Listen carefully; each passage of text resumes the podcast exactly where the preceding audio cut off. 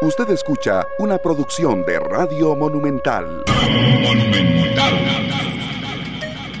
Así es, Monumental, la radio de Costa Rica. Bienvenidos a esta nueva entrega de trabajo acá en esta tarde en los 93.5 FM de Monumental.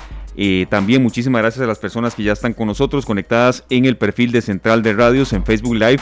Muchas gracias también a la gente que bueno nos sintoniza eh, fuera de Costa Rica a través de www.monumental.co.cr y también a quienes bueno nos eh, aprecian y cerca de las 11 de la noche con 30 minutos, hora en que se retransmite esta tarde en televisión abierta a través de la señal de Canal 2. Glenn Montero, un servidor Esteban Aronne y también mi compañero Sergio Castro, ya listos, preparados para entrarle de lleno hoy a mucho contenido que tenemos, informaciones no solamente muy actuales, pero también eh, de mucha relevancia, de mucha relevancia en materia de actualidad y que también quizá a usted le generen dudas, sobre todo en tres frentes específicos si no tiene trabajo, si va a trabajar en época navideña, si tiene hijos que están en edad escolar y de verdad ha sido prácticamente como un martirio eh, sobrellevar esta época. Y también si usted es representante del sector musical, artístico, que bueno, se ha visto afectado o se verá afectado por el recorte en el presupuesto que ha habido para el sector cultura es básicamente nuestro eje temático de esta tarde y eh, queremos aprovechar eh, de lleno esta hora y 30 minutos que tenemos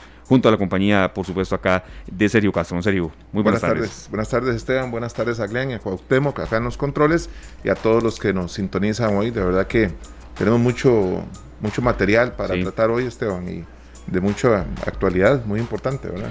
Sí, así es, eh, Sergio. Son temas distintos que van surgiendo. Por supuesto, no vamos a dejar de lado la actualidad. Eh, el tema, Sergio, de eh, insistir, y hoy lo vimos ilustrado en datos que al mediodía se dieron a conocer, poco después del mediodía, en el recuento epidemiológico que siempre se brinda. A veces cuando hay reducción de casos, la gente pues se cree que esto está pasando. Uno quisiera eso. Sé que el tema cansa, sé que el tema ya va agobiando, Hoy no lo vamos a tocar directamente, lo tendremos para el próximo viernes, pero nos parece, eh, Sergio, que, a veces cuando hay reducción de casos, eh, no significa que esto está pasando, ¿verdad? No, no, eh, digamos que al final de la semana es cuando hacen un recuento, un balance, ¿verdad? De cómo estuvo, porque igual hay una reducción en los, en los casos ayer, pero no así en los fallecimientos, ¿verdad? Sí, son siempre noticias lamentables. Y hoy también, pues hoy suben los números. Entonces es mejor hacer un, un recuento casi que semanal para tener uno claro el panorama, porque un día se puede alegrar mucho y otro día se puede entristecer mucho. Creo claro. que eh, a veces los números se corren, ¿verdad? Como que... Sí. Y ese ha sido uno de los mensajes centrales, Sergio, en el entender de que eh, si hay reapertura, eh, esto no significa que haya totalmente situaciones como irrespetar medidas. Le pongo un ejemplo muy claro, Sergio. Hoy y así lo voy a decir con esas palabras, venía por el sector de la Bruca, que sí, hoy fue un día de verdad en, cuanto a tráfico vehicular terrible, pero venía muy temprano, em, y había un mejengón ahí en la Plaza de la Bruca. Entonces, em, claro que uno entiende, eh, comparte, le da ganas, hasta, pero no es el momento todavía. respetamos muy bien el, el, tema y ese es uno de los ángulos que tocaremos más adelante también, de que ya haya más apertura en espacios deportivos. Pero si algunas actividades no se hacen como eh, deben ejecutarse, esto puede redundar en contagios y en que todo vaya a la normalidad, pues mucho más tarde de lo que, de lo que esperemos, ¿verdad? Bueno, esperemos que no haya aquí un, pues, una situación que se vuelvan a dar, eh, ¿verdad? Eh, cierres y demás, porque ha sido muy duro salir adelante. Pero creo también, Esteban, que mucha gente pues está desesperada. y, y, estaban deseando salir a, a, a jugar fútbol o el deporte que practiquen que no sea correr, caminar, andar en bicicleta, porque no se puede, no se puede nadar, no se puede ir a la cancha de básquet, no se puede ir a las canchas de fútbol, los parques cerrados. Entonces, es, es Tiene que haber un tubo de escape. Es, muy complicado. Es comprensible en ambas vías, serio. Sí. Y, y, y, sobre todo también otro de los ángulos que insiste en el, el sector médico, que, que ya pues eh, dejamos de lado de momento ese tema, porque ya está nuestro primer invitado a quien le agradecemos mucho, eh, ese el mal uso de las mascarillas. En eso sí yo he visto eh, mucho en la calle, en desplazamientos que uno hace, que a veces son demasiado rápidos y demás, pero sí, sí uno ha visto eh, que el uso de las mascarillas mm, en ocasiones sí, pero en otras ocasiones ya prácticamente la gente las anda en la mano. ¿verdad? Claro. Sí, mucha confianza, que se, pues se le ha perdido el respeto o el miedo, ¿verdad? A, de la situación que estamos viviendo y empezamos a creer que, nos podemos relajar. Y no es momento de relajarnos. Así es. gracias a las personas que ya están con nosotros, a Megan Sofía, que bueno, se está conectando de nuevo y le, les agradecemos, le agradecemos mucho que esté con nosotros, eh, reportando sintonía, Gustavo Martín y también eh, a Jorge Rodríguez, que está con nosotros y nos deja aquí un planteamiento de tema que vamos a abordar más adelante también.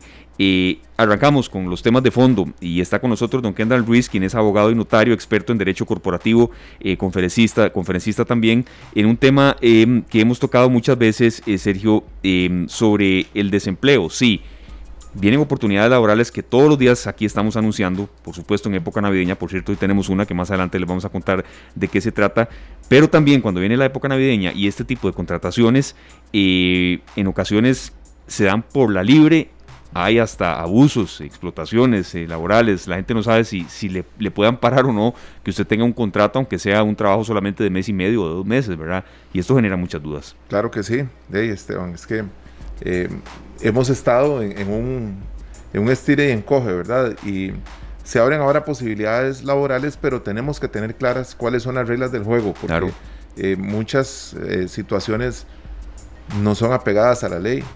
Y los derechos se ven también, muchas veces se ven atropellados en, este tipo de oportunidades. Sí, y son oportunidades que mucha gente va a tomar. ¿Por qué? Bueno, serio, hay 544 mil personas sin trabajo, entonces eh, es medular también conocer qué derechos le amparan. Kendall, muchísimas gracias de verdad por estar con nosotros, por hacer un campo en su agenda. Em, ¿Qué tipo de eh, medidas rigen este, estas contrataciones laborales en época navideña, eh, que en ocasiones son de un mes o dos meses, o, cómo se manejan esos plazos? Tal vez alguna gente diga, bueno, pero ni siquiera ha llegado noviembre y están hablando de eso. Bueno, pero es que las contrataciones se dan y ya, ya, es decir, ya hay algunas que empresas que están contratando. Entonces, ¿qué debe saber? Y también qué eh, sobre todo, a quién acudir eh, legalmente si se siente que puede haber incluso algún atropello. Muchísimas gracias, Kendall, por estar con nosotros.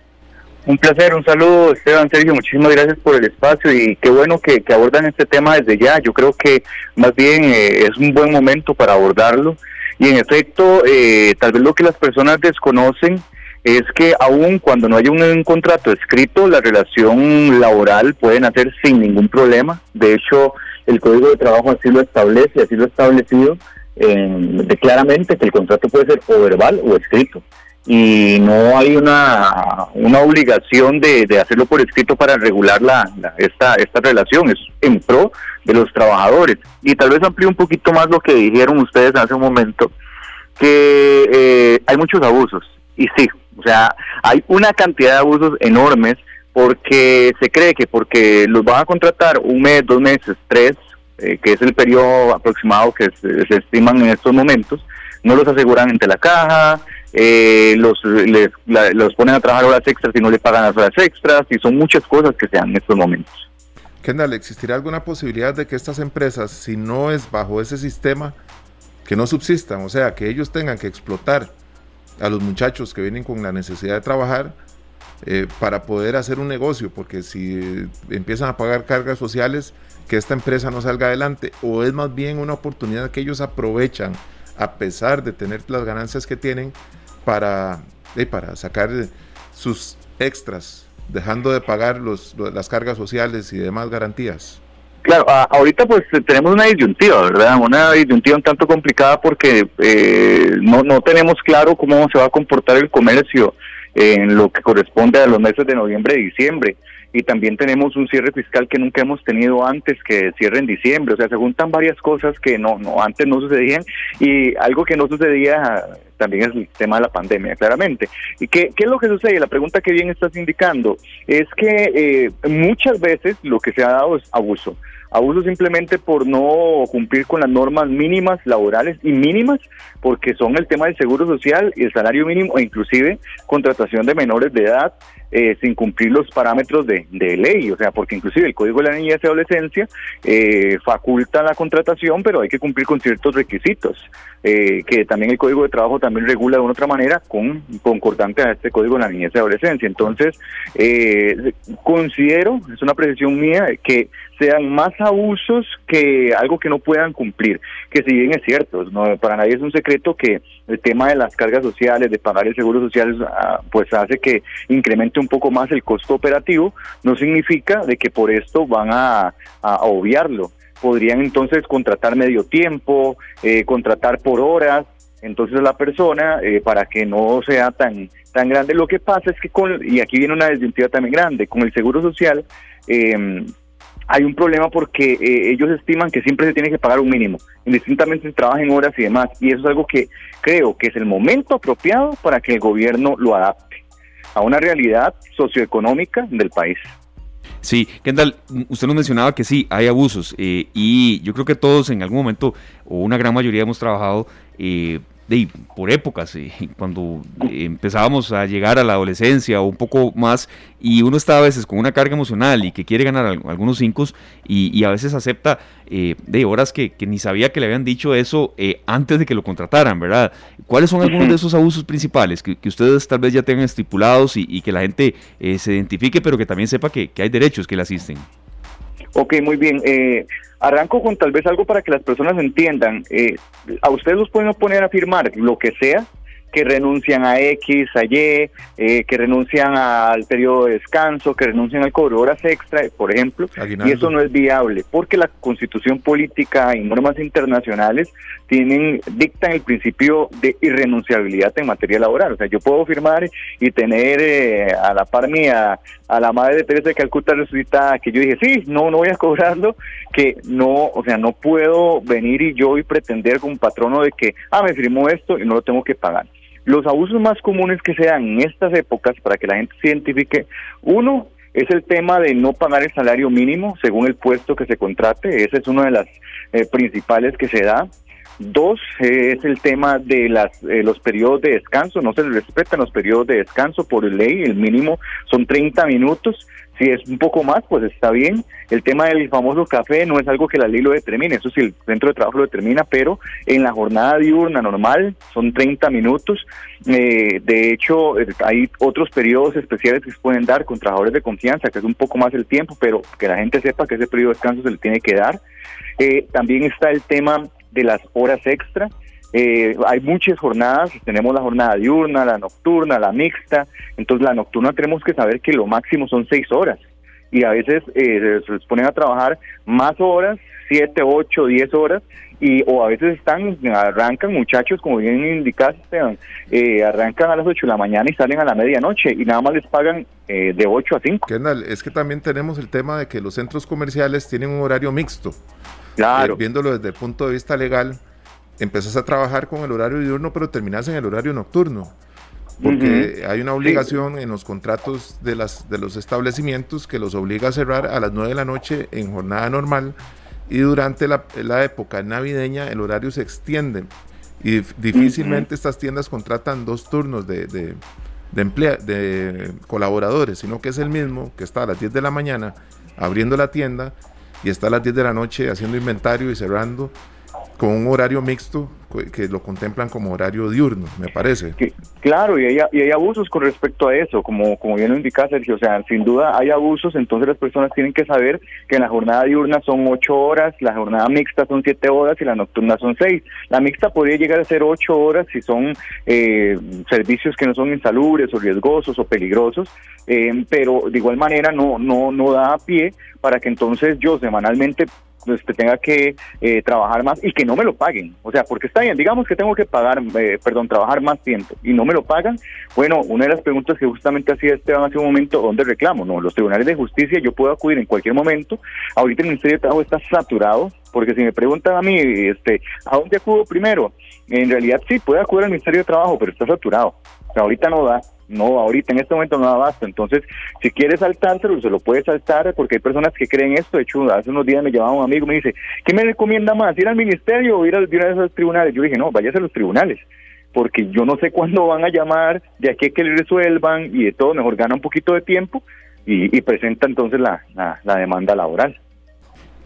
Claro, es que es muy importante porque tal vez podría pensar que uno está eh, pues quitándole el impulso a la gente, no, más bien es dándole impulso, vayan, aprovechen las oportunidades de trabajo, pero sepan cuáles son las condiciones mínimas que deben aceptar, ¿verdad? Porque si esos abusos son muy, muy notorios. Y, tal vez te, interrumpo un segundo, y más allá de esto, o sea, eh, eh, también las personas tienen que saber que si los contratan por un tiempo determinado y les, les dan por terminado el contrato antes de tiempo, los tienen que indemnizar. Entonces hay una indemnización por eso, por, terminarlo antes de tiempo, cuando usted lo contratan claramente con un periodo determinado. Ahí es donde la gente dice, pero es que no me dieron contrato, sí, pero aún que no le hayan dado el contrato, uno puede llegar a los tribunales y decir, no, es que me contrataron por ese tiempo y al que le corresponde probar todo eso es al patrono. Entonces aquí le cambiamos un poco el chip de la posición en la que estoy se le sugiere a los patronos y a las empresas regular todo esto, que sea claro, que se, que, que se tenga claro el contrato de trabajo, por cuánto tiempo es, por cuántas horas es, cuál es la función de la persona, porque yo puedo llegar y decir, mira, es que a mí me contrataron como, qué sé yo, recepcionista, y en realidad no era recepcionista, el puesto era otro. Entonces, justamente el que el contrato lo diga. Todo eso sirve para entonces aclarar temas eh, en, caso que haya alguna diferencia entre el patrón y el trabajador. Claro, Kendall, y aquí un poco también con la experiencia que usted tenga y la coyuntura de este año, porque decíamos, hay 544 mil personas eh, de sin trabajo.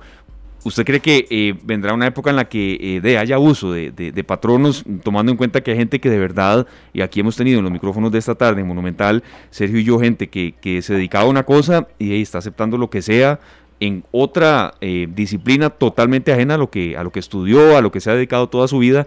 Y, y bueno, sentimos que podría ser una vía eso.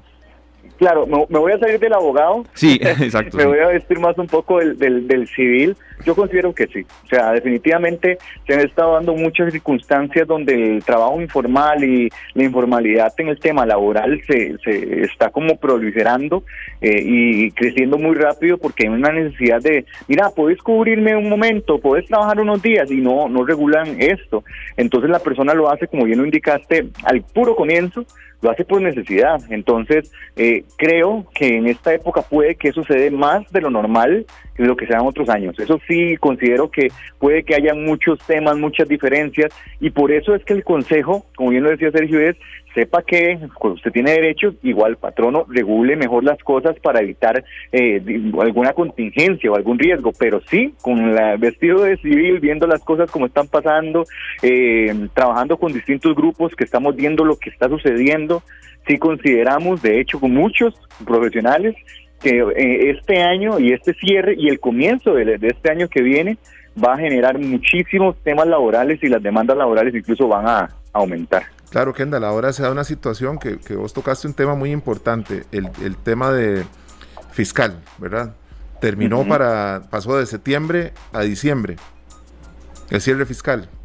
Sí, exactamente. Entonces, exactamente. Hay, una, hay un panorama que queda completamente ahí, como yo digo, que medio complicado para muchos, porque antes, en septiembre, se hacía la liquidación de saldos de inventario y eso era una locura porque llegaba uno a los centros comerciales y se encontraba promociones muy buenas.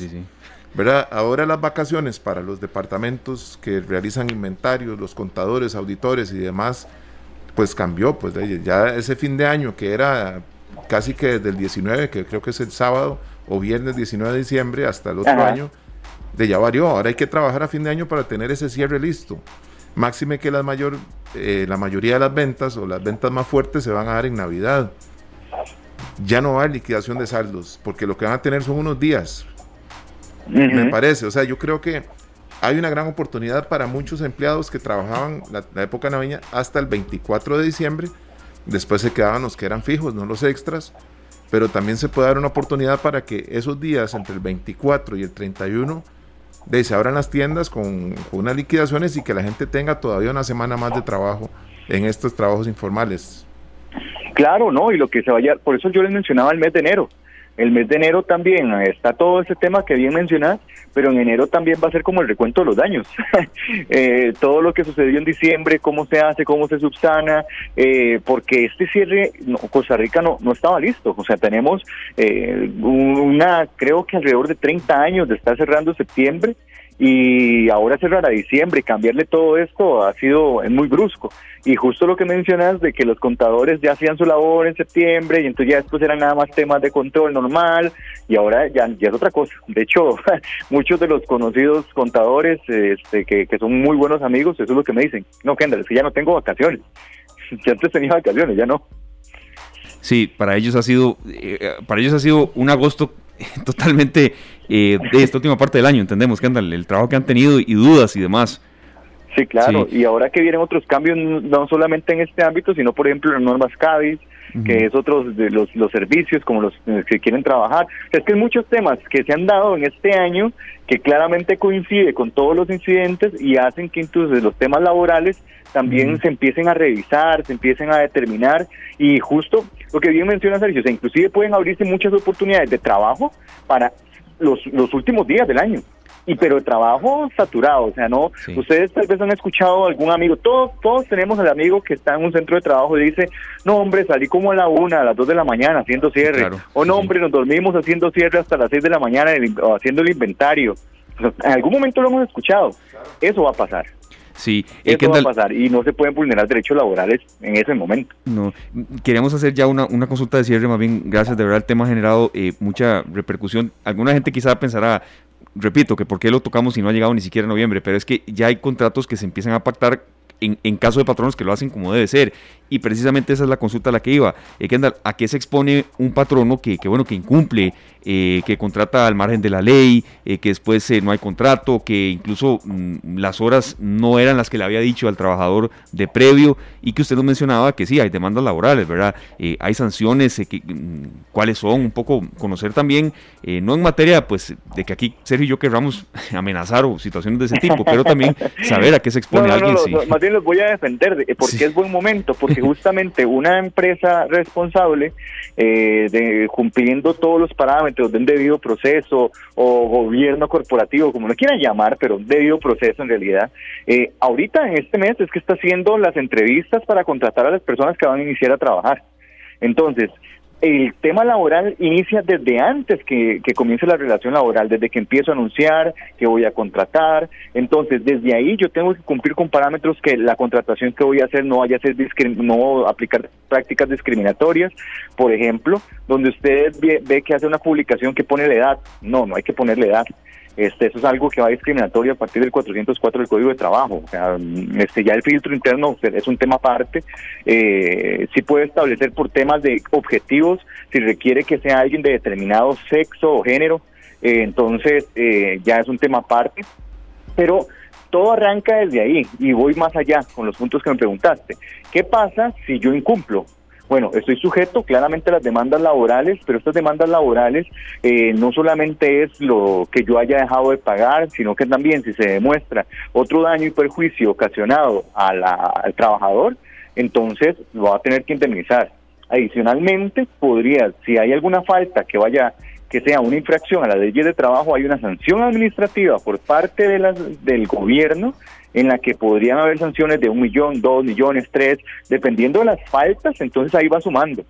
Entonces, y también, si por ejemplo te falta la caja costarricense del Seguro Social, entonces hay un cobro judicial, pero también podría darse el delito de apropiación y retención indebida, que ya se ha dado y se han iniciado denuncias a los patronos por no por no pagar lo que corresponde de la caja. Vean lo delicado que hasta delitos podrían darse, e inclusive las infecciones laborales es considerado como como un ornitorrinco, por así decirlo, porque es laboral y también tiene ciertos matices de materia penal. Bueno, esperemos que la gente aproveche esta oportunidad con la información correcta para que eh, puedan tomar estos empleos, estas plazas que se abren. Kendall, porque de un año al otro, el año pasado, según los números que tenemos acá, 280 mil desempleados, este año, sumándole pues las afectaciones de la pandemia, son 264 mil más.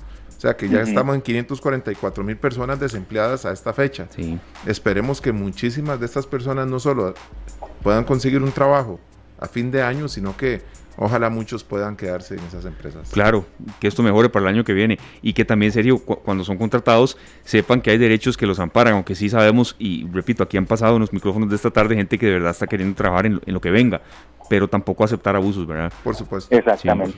exactamente. Bueno, Kendall, muchas gracias. Es un tema que refrescaremos más adelante. Eh, hay muchas aristas. Por ejemplo, aquí nos preguntaban que, eh, que una demanda laboral y un eventual juicio, ¿cuánto tiempo puede tardar? Kendall, ya la última, porque sí. Genera... no se preocupe, no, no, no. Vea que tal vez hay gente ahí, habrá gente ahí eh, que, que, no quiere exponerse. Muy relativo, sí, es muy relativo. El tiempo puede ser de un año, dos años, hasta cinco años. ¿Y por qué la gente dice, pero dónde sale y cuál es el tiempo? Va a depender en la provincia que tenga el proceso, el juzgado en el que esté, va a depender también de, de algo, uno, nosotros le llamamos la mora judicial, que es el atraso que tiene el sistema judicial con respecto a llegar a algún expediente. Entonces, no se sorprendan porque, por ejemplo, la semana pasada me correspondió la Contraloría de Servicios del Poder Judicial que hay un despacho que tiene un atraso de 9 a 12 meses. Entonces, de 9 a 12 meses para conocer un escrito, es un año. Entonces, de igual manera, si por ejemplo el proceso, el abogado que lo llevó este, se equivocó en algún tema, entonces lo previenen, o si ya ganó pero apelan, entonces lo tiene que llevar al tribunal o a la sala segunda, que es el máximo ente. Entonces eh, la sala segunda tiene un atraso, de hecho tuvieron que cambiar la cuantía de algo que llama menor o mayor cuantía. Si es de menor cuantía, entonces no lo conoce la sala segunda, sino lo conoce este, el tribunal eh, y si es de mayor cuantía, sí lo conoce la sala segunda, pero la sala segunda ahorita está tan saturado que es el único, eh, la única sala que cambió ahorita la cuantía. Antes era de 5 millones, ahora es de 15 millones. O sea, para que ustedes más o menos vean cómo está jugando el tema laboral actualmente. Kendall, yo conozco un caso que duró 10 años. Sí, claro. Pero a los 10 años, sí, a los 10 años el abogado llamó al cliente y le dijo, vea, nosotros le vamos a ganar al, al patrón, a su expatrón le vamos a ganar el juicio pero no vamos a ganar absolutamente nada de, plata, porque ya él pasó todos sus bienes, todo lo tiene a nombre de otras sociedades y no hay de dónde agarrar. Eh, normalmente los abogados cobran un porcentaje de lo que recuperan de las liquidaciones. Y entonces él, lo que hizo fue un acuerdo con el abogado del ex patrono para quedar claros en que se iba a retirar la demanda laboral y que no iba a haber una contrademanda. Porque después de 10 años ya había un agotamiento pues lógico y, aparte de eso, que el gasto iba a ser un gasto que era por un tema personal, como llegar al fin de la carrera y decir, bueno, lo logramos, lo demandamos y le ganamos, pero la ganancia en, plata no se iba a ver nunca. Entonces a los 10 años se renunció a esa demanda, ya por agotamiento, ya porque ya... Sí, y pasa, yo no te voy a decir que no y, y, también no te diría, no, jamás, no, sí pasa.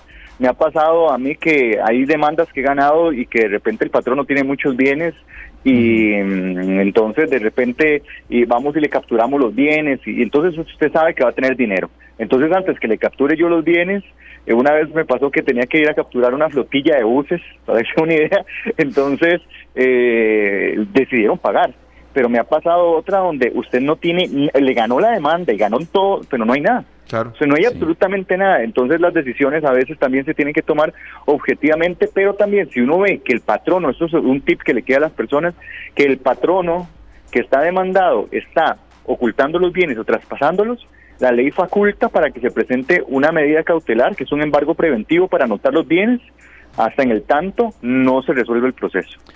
Perfecto. Bueno, Kendall, de verdad muchas gracias. Eh, el tema da para más. Incluso también vendrán otras aristas. Por ejemplo, este es un año muy, ha sido, ha sido un año, perdón, muy difícil para las empresas y siempre mm, vendrá el tema un poco más adelante también de empresas que no pagan aguinaldo eh, y suponemos que este año habrá dificultades. No queremos adelantarnos ni mucho menos a cifras, pero eh, hay aristas en cuanto a, derecho corporativo, derecho laboral que, siempre es bueno refrescar y, mucho más en estas épocas. Muchísimas gracias, Kendall, de verdad por Un placer, que esté muy bien, hasta luego. Igualmente, gracias. Bueno, era la, la, opinión y más que la opinión, en algunos, en algunos tramos también, como él mismo lo decía, serio, saliéndose de su rol de abogado, eh, los consejos, sobre todo en materia legal, que nos daba don Kendall Ruiz, es abogado y notario, experto en derecho corporativo, docente universitario también.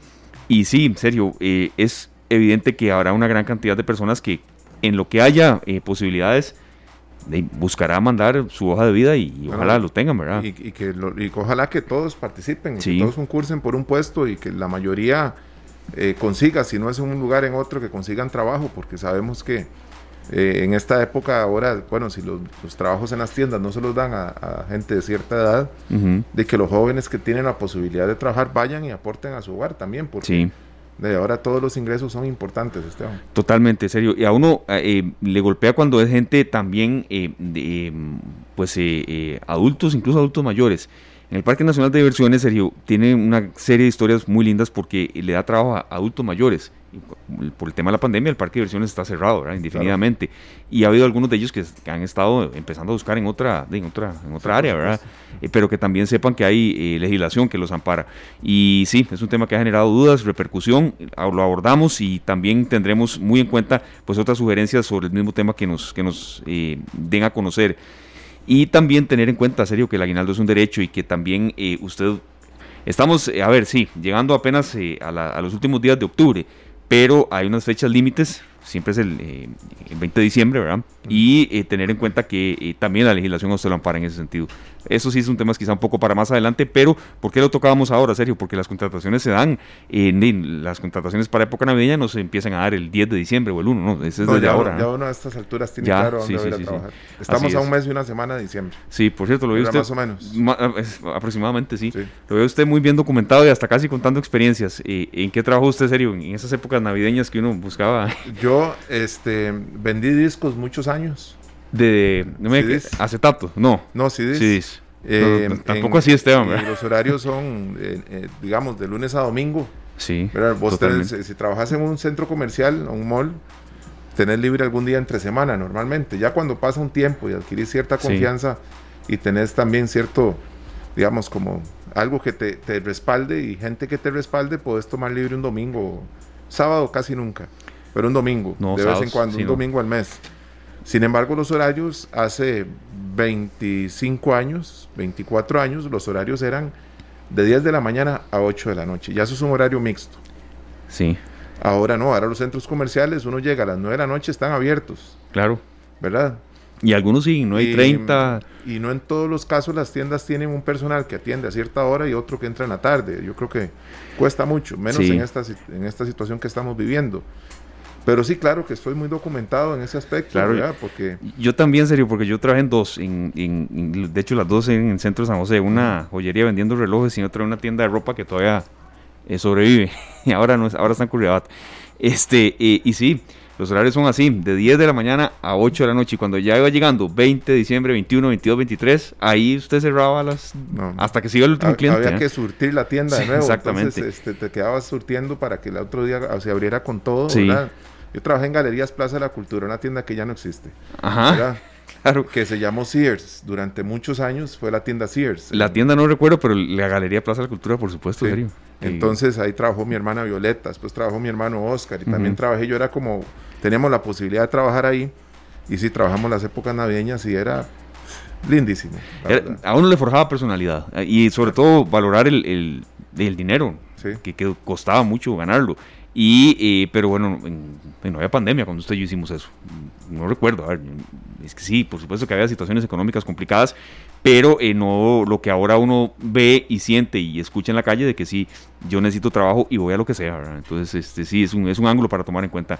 Bueno, muchísimas gracias de verdad por estar con nosotros. Son las 4 de la tarde con 9 minutos. Eh, extendimos un poco este bloque porque generó mucha repercusión y sobre todo en un año en el que el desempleo ha golpeado tanto. Pero tenemos compromisos comerciales y por supuesto también ya venimos con eh, distintos bloques que también tenemos preparados para esta tarde eh, de miércoles acá en Monumental. En esta tarde estamos en vivo. Muchas gracias por estar con nosotros. Ya venimos con mucho más. Estamos, son las 4 de la tarde con 15 minutos. Gracias por estar con nosotros. Hora propicia para escuchar el avance de noticias en compañía de nuestros compañeros de Noticias Monumental. Hoy en la voz de Karina Porras. Adelante, Karina. Bienvenida acá esta tarde.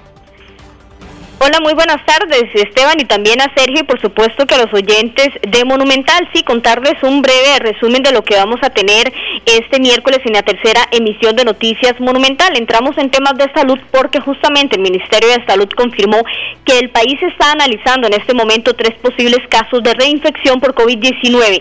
De acuerdo a la información que brindó el Ministerio de Salud, se trata de dos personas que en este momento están vivos y de, esta, de estos tres casos una persona ya falleció sobre este tema, recordemos que a nivel mundial, eh, justamente el pasado 24 de agosto, Hong Kong registró un primer caso y desde esta fecha, este primer caso, en este momento a nivel mundial ya existen 22 casos que están bien documentados de pacientes reinfectados por COVID-19.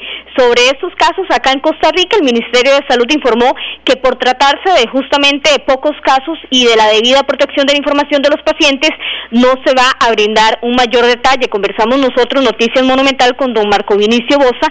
Él es médico intensivista de la caja y bueno, nos explicó que justamente era de esperarse que en el país ocurriera este tipo de situaciones, tomando en cuenta que a nivel mundial este es el panorama que han estado presentando algunos países incluso en el último mes.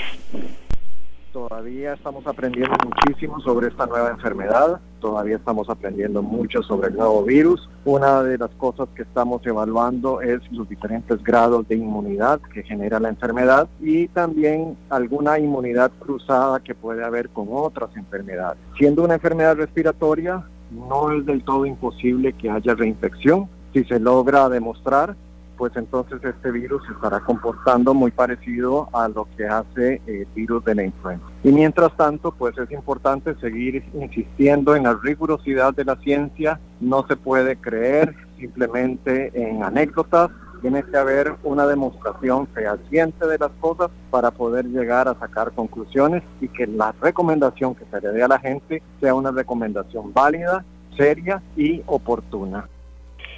Bien, Esteban y Sergio, y siempre en temas eh, del COVID-19, contarles que hoy el Ministerio de Salud registró 1.303 casos nuevos de COVID-19 para un total ya de 99.425 casos. Agregar que en este momento 531 personas están hospitalizadas y de esta cifra 206 están en una unidad de cuidados intensivos y también hoy se reportaron 14 lamentables fallecimientos y con estos fallecimientos ya el país llega a un total de 1.300, 1.200 236 casos. En otros temas, ya cambiando de ámbitos, en temas legislativos, le contamos que la falta de quórum impidió que los diputados sometieran a votación en segundo debate el proyecto de ley que permitiría revivir la pesca de camarón con redes de arrastre. Esta iniciativa, eh, recordemos que posibilitaría revivir el otorgamiento de licencias para pesca de arrastre para barcos semi-industriales. Además, hay que recordar que sobre este tema ya la Sala Constitucional descartó vicios de inconstitucionalidad en este proyecto de ley. En otros temas también que le vamos a llevar en la tercera emisión de Noticias Monumentales, contamos que el gobierno eh, ya anunció la convocatoria para la reunión del próximo viernes en la que va a definir la metodología para una mesa de diálogo multisectorial y que va a ser eh, realizada más bien en la sede central del Tribunal Supremo de Elecciones. Hay muchos invitados y, eh, para esta mesa y entre ellos le contamos que destacan sindicatos, también solidaristas, cámaras empresariales, grupos de mujeres, eh, líderes religiosos, estudiantes, estudiantes, partidos. Y eh, algo, un dato muy importante es que esta mesa está dejando por fuera al movimiento de rescate nacional. Y justamente sobre este tema vamos a escuchar al líder de rescate nacional, don Celimo Guido, quien se refiere a este anuncio que hace el gobierno y que los deja por fuera en esta mesa tan importante? Nada nuevo, el gobierno simplemente eh, nos come gallina, sabe que si vamos a un diálogo a lo mejor se van a tapar muchas cosas, nosotros no, no nos preocupa ya, el problema es de él, el, movimiento sigue organizado y sigue para adelante, ya eso no nos desvela, eh, eh, él, se ha exhibido como una persona intransigente, hemos hecho todo y, no, no, no, nos preocupa, el problema es del gobierno, ya no es de nosotros.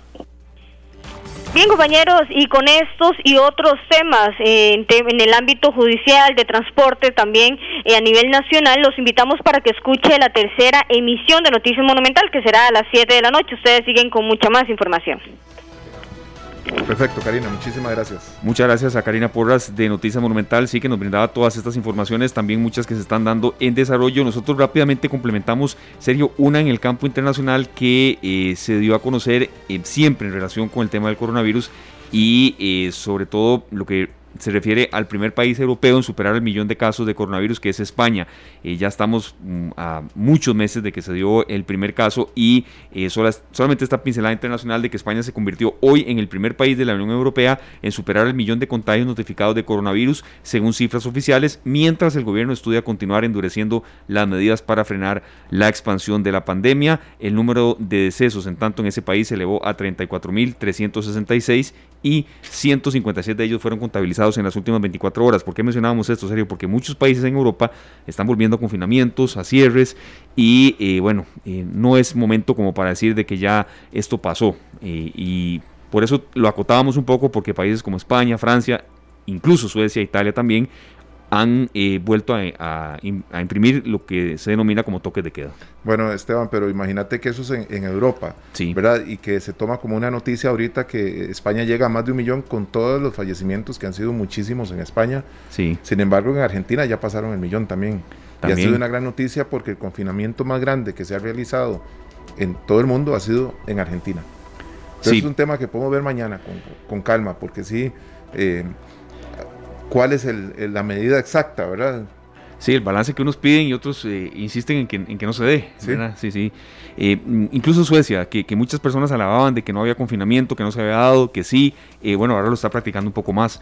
Y en Europa sí, muchos países que habían dado ya libertad, lo que han dicho es que ha habido libertinaje de la gente, que no ha habido distanciamiento, que no ha habido ya medidas de, de, protección y que eso ha generado de nuevo que las autoridades de gobierno pues tengan que actuar así. Rápidamente, antes de ingresar con nuestra siguiente invitada, a quien le agradecemos de verdad mucho que esté con nosotros, por ejemplo, nos, menciona por acá, y es un, es un punto válido. Nina Ninoshka González nos, nos pone, usar mascarillas es renunciar al oxígeno y a la salud es un gran abuso. Bueno, es una opinión que respetamos, que alguna gente comparte con ella.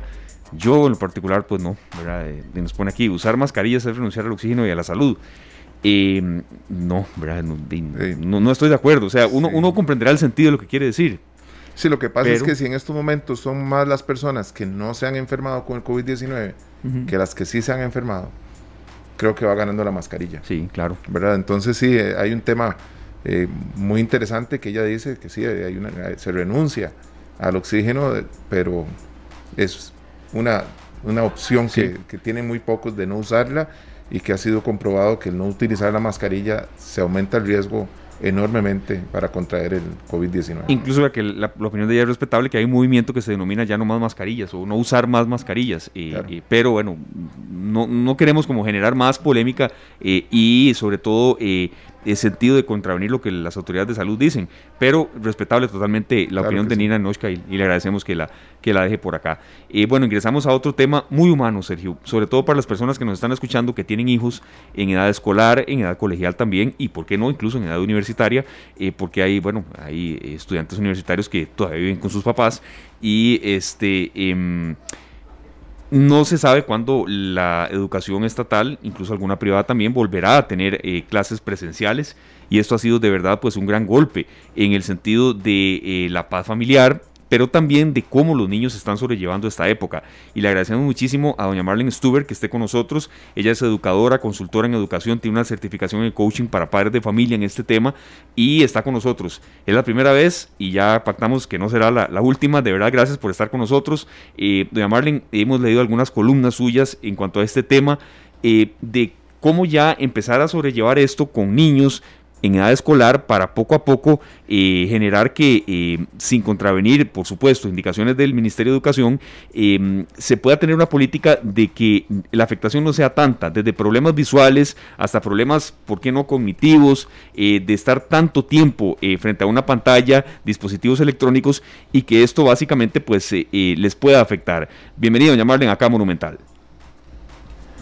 Gracias a ustedes por dedicar este espacio y este tiempo para hablar este tema tan importante. Eh, como mencionaba, yo soy eh, del área de educación, apasionada de la educación. Eh, me parece importante empezar a tener estos diálogos iniciales, que la verdad que en las noticias hemos hablado y me parece que se ha visto mucho de temas, por supuesto, de salud y economía, pero la verdad es que la educación es otro pilar de nuestra sociedad que es sumamente importante. Eh, el, artículo que escribí ayer era más que todo para informar un poco a los padres que así como hay riesgos de abrir las escuelas nuevamente por la pandemia, también existen riesgos por lo que es eh, la cantidad de horas que los niños pasan expuestos a pantallas. Y eh, sí cabe aclarar que hay varias hay varios escenarios, ¿verdad? En, en diferentes escuelas, en diferentes sectores del país. Eh, un gran problema es, por ejemplo, eh, alumnos que ni siquiera tienen en pantalla por la cual recibir instrucción, hay otros que no tienen conexión a internet, ¿verdad? Por ahí hablamos de, creo que había una cifra de 500 mil alumnos que no tenían conectividad y, que, bueno, se están perdiendo de, instrucción valiosa. Y por otro lado tenemos los alumnos que sí están conectados y que están recibiendo educación de una manera virtual, lo cual eh, se, traslada a ver que están pasando horas de su día enfrente de una pantalla. Eh, me parece que, es importante que, estemos al tanto los padres y los educadores de que así como hay riesgos de que ellos vuelvan a la escuela, de la misma manera hay riesgos de que permanezcan en la casa, diferentes tipos de riesgos. Eh, lo bueno, ¿verdad? Que, siempre hay que buscar las, cosas positivas en las situaciones, es que ya están saliendo bastantes estudios y se tienen bastantes datos eh, sobre estos posibles riesgos y, maneras y cosas que se pueden hacer para contrarrestarlos. Y también eh, muchísimo material ahora eh, de guías. Eh, por ejemplo, está una, una guía completa de la Escuela de Salud Pública que sacó la Universidad de Harvard, a donde ellos dicen las escuelas tienen que reabrir. la pregunta no es realmente si van a abrir o no, pero que cuando reabran qué estrategias deben considerar eh, las escuelas para poder reducir el riesgo de transmisión eh, de este virus. Eh, la guía esa está en, está en internet, si la buscan, está realmente muy completa y me parece que sería un buen primer paso, digamos, a nivel país, poder decir que tenemos un plan detallado. no general de verdad que nada más que lavarse las manos y distanciamiento, sino realmente detallado que pueda servir de guía a las escuelas para empezar a, a tener este diálogo. en muchos de los países eh, ya, ya se ha dado esta reapertura, han tenido diferentes experiencias. Hay, hay países que les ha ido muy bien, a otros no les ha ido tan bien, pero creo que el beneficio de eso es que podemos verlos y aprender y ver entonces qué aspectos han funcionado mejor y cuáles se podrían aplicar aquí en Costa Rica. Claro.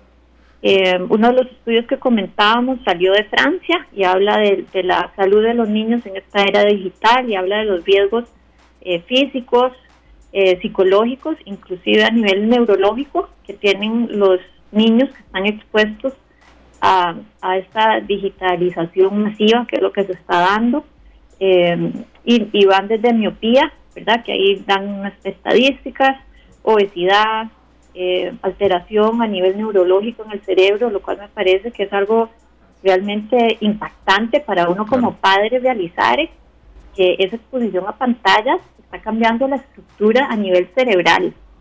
Eh, ¿Verdad? Me parece que eso es algo muy... Muy delicado, ¿verdad? Muy importante. Sí, sí, sí, muy importante para uno saber. Eh, y, y así como padres y educadores, siento que es nuestro rol abogar por los niños que tal vez no tienen esa voz, ¿verdad? Y voto, eh, que, como hemos visto en nuestra sociedad eh, se ha dado la reapertura de comercios, de restaurantes, de, diferentes cosas, eh, así paulatinamente, que de la misma manera se podría ir hablando de los espacios que necesitan los niños para su crecimiento óptimo.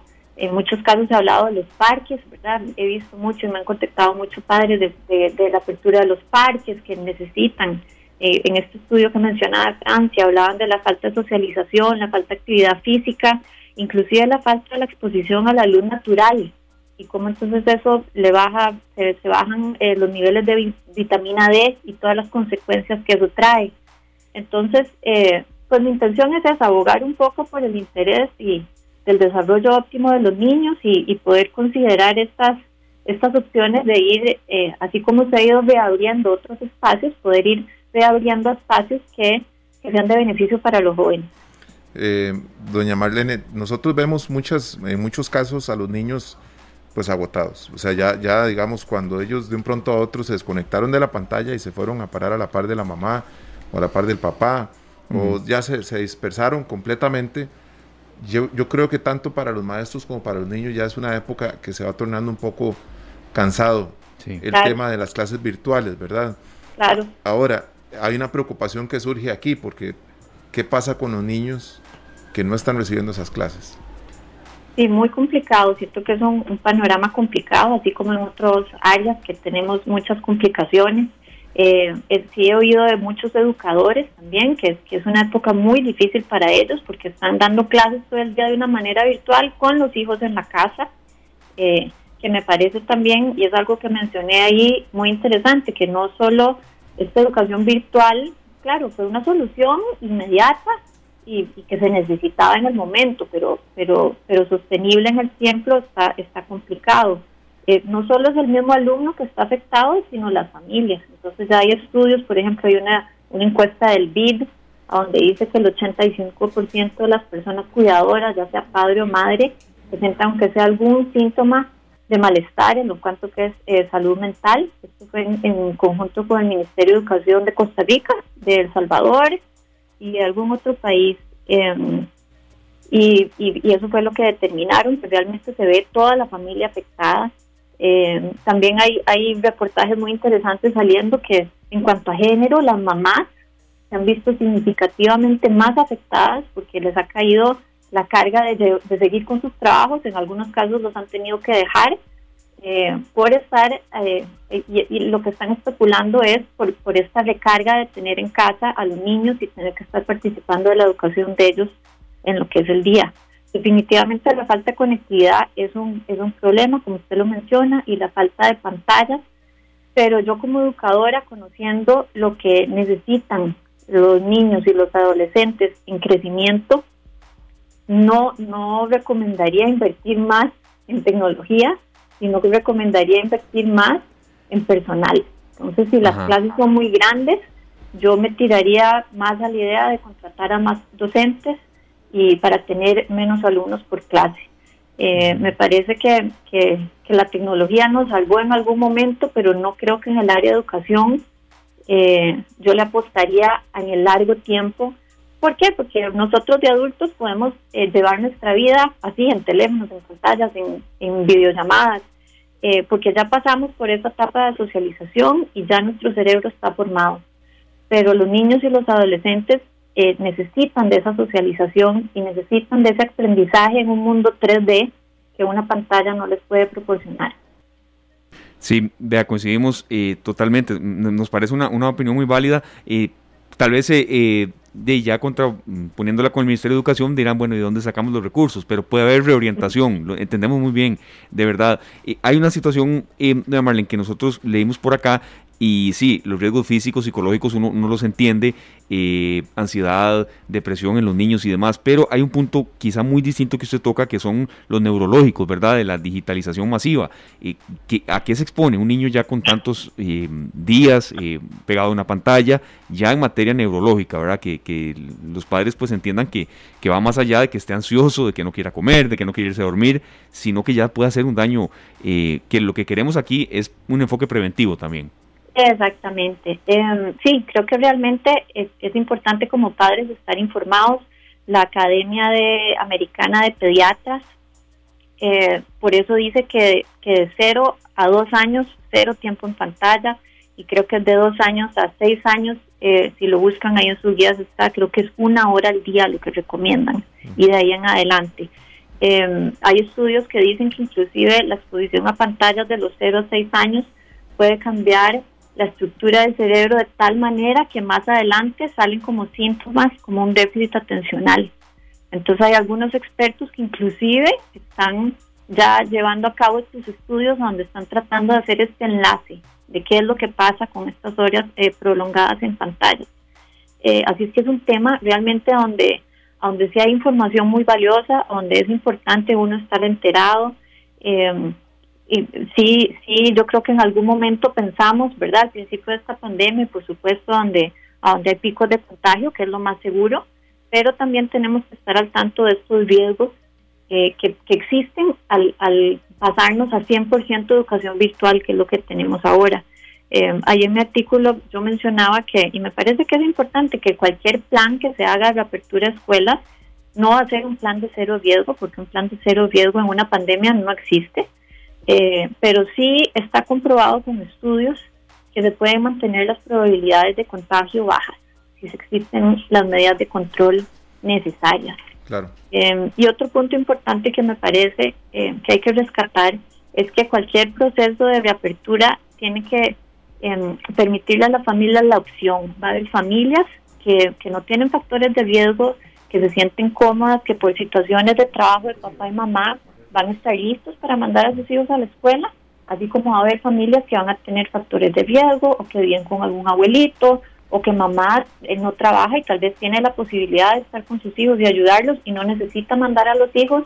Y me parece que esa visión de flexibilidad, de opciones de cada familia es importante porque a veces uno habla con las familias y le dicen a uno, no, yo estoy bien, yo cada, bueno, yo tengo la posibilidad de que cada chiquito tenga una pantalla y, y por aquí toda mi casa muy bien, pero, pero me parece que hay que verlo en un nivel más grande, más macro, más país, de, de qué impacto van a tener estas generaciones, de, que cayeron muchas clases en, en el 2018, 19 por la huelga, y ahora este año no me acuerdo cuántos son el número de días lectivos, pero realmente son muy pocos los que tuvieron en eh, enseñanza presencial y, realmente ver un poco a, futuro el impacto que eso va a poder tener en nuestra sociedad.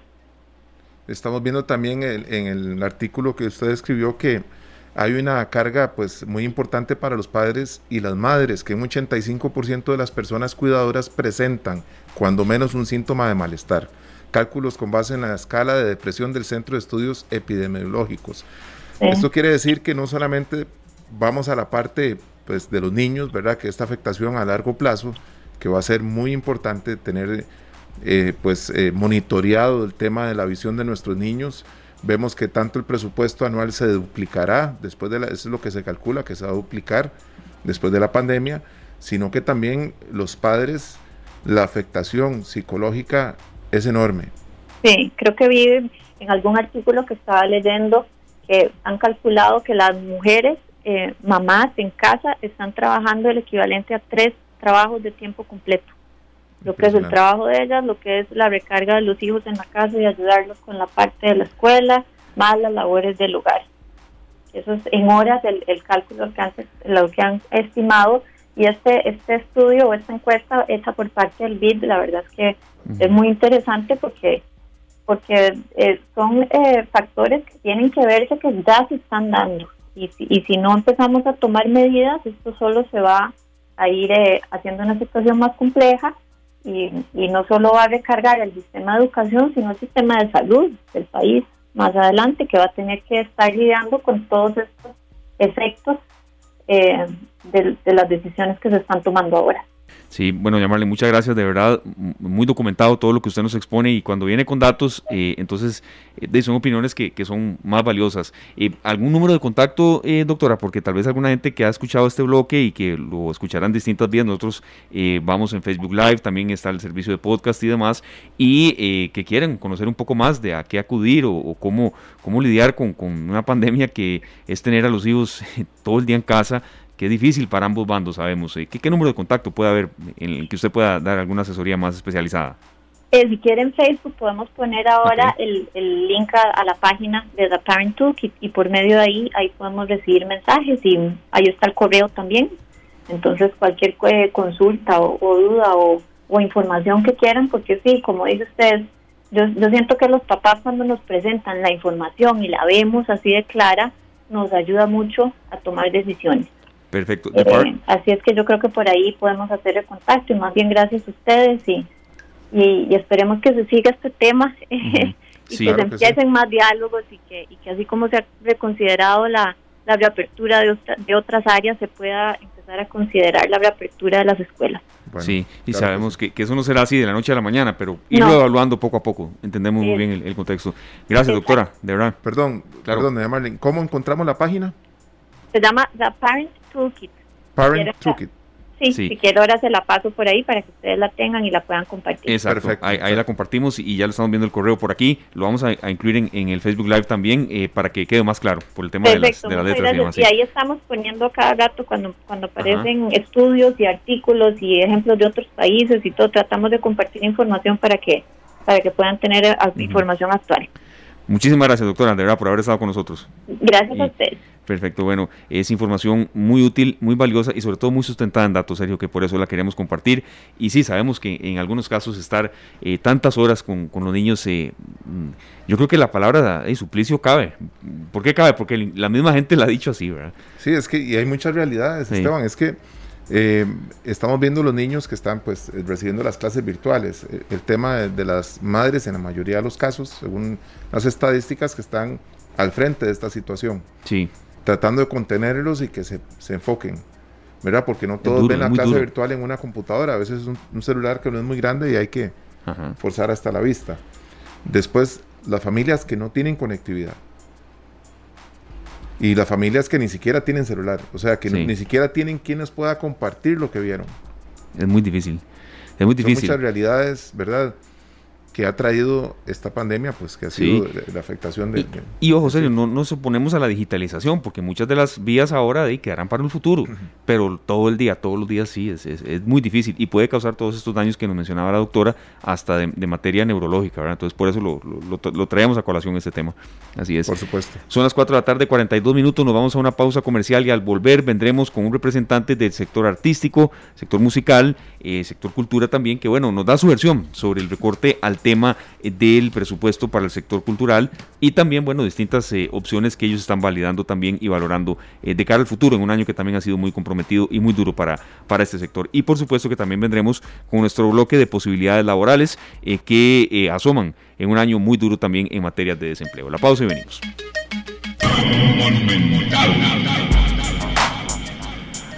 La radio de Costa Rica, don Sergio, el sector artístico, el sector cultural, el sector de la música siempre pues tendrá espacio acá en esta tarde Monumental, la radio de Costa Rica, y bueno, ya es una realidad el eh, em, primer drástico recorte del Ministerio de Cultura, 4.100 millones de colones, em, es más, incluso estas cifras son 4.126 millones de colones eh, de recorte del presupuesto para el año entrante y un representante del sector está con nosotros, un músico también, eh, y que eh, queremos escuchar un poco cómo les afecta, pero también eh, qué opciones ven para salir adelante en un año también tan complicado para ellos. Claro que sí, tenemos a don Marcial Flores Castro, que es el trombonista principal de la banda de conciertos de San José, también exdirector de bandas en el periodo de 2010 al 2014, ex miembro de Son de Tiquicia, una gran orquesta de salsa en Costa Rica, pero hay un miembro activo también de los artistas que se han visto afectados y que ven a futuro, corto, mediano y largo plazo, eh, la afectación que va a tener la cultura en Costa Rica. Bienvenido, Marcial. Hola, hola a todos, saludos. Muchas gracias por tomarme en cuenta. Claro que sí, Marcial, para nosotros es un placer tenerlo de nuevo acá en, en esta tarde y pues hemos visto pues las manifestaciones de todos los artistas que durante poco más de siete meses han visto cómo no hay presentaciones en vivo, no han, tenido la oportunidad de generar ingresos, la mayoría, porque algunos sí a nivel virtual, eh, pero con este recorte del Ministerio de Cultura vemos una, afectación muy importante y queremos pues que la gente a través de su voz pueda entender un poco más qué es lo que más afectado se va a ver de manera inmediata y pues ya después a mediano y corto plazo. Bueno, sí, primero tal vez sería importante puntualizar que, hay una diferencia un poco entre los reclamos de algunos artistas y trabajadores de, las artes escénicas, del movimiento escénico, porque muchos de ellos pertenecen, digamos, al sector privado, podríamos entenderlo así, ¿verdad? Claro. Pero lo que nos puntualiza un poco en este caso es eh, estos recortes, ¿verdad?, presupuestarios que le han hecho al Ministerio de Cultura. Hay que empezar por decir algo, ¿verdad? Vamos a tratar de contextualizarlo lo más que podamos y bajarlo a donde más la gente pueda entenderlo. No es que le están quitando de comer al, niño gordo, al que está bien alimentado y, verdad y tiene un buen, una buena contextura física. No, no, no. Es decir, se le está quitando la comida al a, ese famélico, ¿verdad? Ya al que no puede más, al que ya está con declarado en desnutrición severa, ¿verdad? A ese se le está quitando el, asunto, porque hay que recordar que, históricamente los presupuestos para cultura siempre han sido bastante escasos, ¿verdad? A través de los años, de los tiempos. Aunado a que somos un país del tercer mundo, que somos un país en vías de desarrollo, muy entre comillas, y mejor dicho, un país pobre, ¿verdad?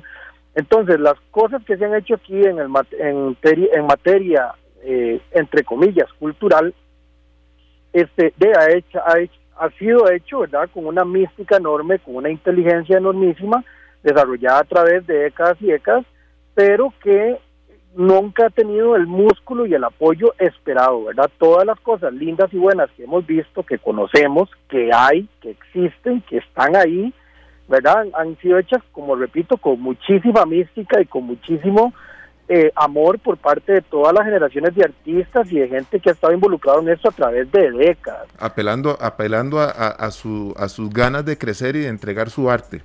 Claro. Ahora, este recorte, ¿verdad? Este recorte, como les digo, eh, es literalmente, ¿verdad? Un tiro de gracia, ya es ya, ya, ya los tiros que se habían dado, ya la ejecución se había dado. Lo que faltaba era el tiro de gracia. Y eso es lo que nos están dando en este punto. ¿Por qué? Porque eh, no, siempre, siempre recortes en todos los gobiernos, no es en este, en los anteriores, desde, pongámoslo en contexto, tal vez desde el gobierno de Carazo, todos los gobiernos por acá, todos los ministerios, todos los presupuestos siempre piden hacer chocarse la faja y recortar por aquí, recortar por allá, eso es normal. Sin embargo, eh, cada ñangazo, cada tijeretazo que le pega al Ministerio de Cultura es muy difícil de recuperarse porque le estás pegando a alguien que ya tiene el ojo abierto, alguien que ya tiene la nariz quebrada, ¿verdad? Eh, para ponerlos en términos boxísticos, ¿verdad?